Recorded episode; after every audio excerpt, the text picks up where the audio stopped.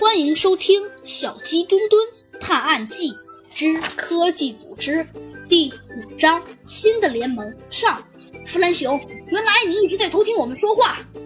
哦，哈哈哈哈！不错，我是一直在偷听你说话。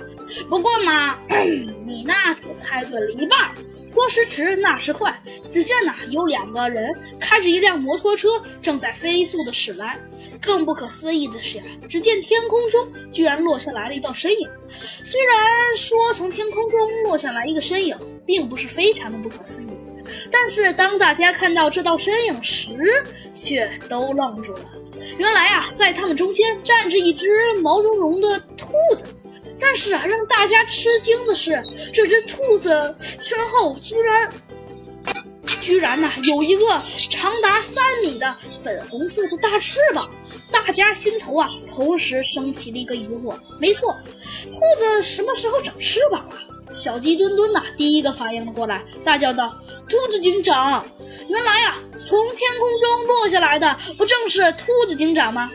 还没等啊，兔子警长开口解释，从摩托车上啊就跳下来了其中的一个人。跳下来的那个人先开口了：“啊，哈哈哈哈！你们是不是很奇怪？没错，就是我，最懂科学的天才，最有品味的坏蛋弗兰熊。哦，那就让我们来告诉你们真相吧。其实嘛，嗯，很简单。”呃，只不过是我只是把呃小兔的加速模块换成了飞行模块，因为这样会更方便，速度也会更快。嗯，猴子警长和小鸡小鸡嘟嘟，你们可真够笨的！就在这时啊，小鸡墩墩突然大叫了起来：“弗兰熊，我叫小鸡墩墩。”啊，好好好，小鸡墩墩，呃不，呃小鸡小鸡墩墩墩，嘿，这时啊，小鸡墩墩突然好像想起来什么似的，问弗兰熊道：“哎，对了，弗兰熊，你有没有给我准备装备呀？”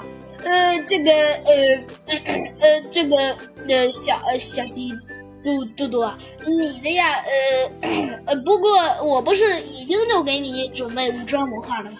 呃，已经很不很不错了嘛。只见呢，弗兰熊啊，勉强装出来了一副呃若无其事的样子。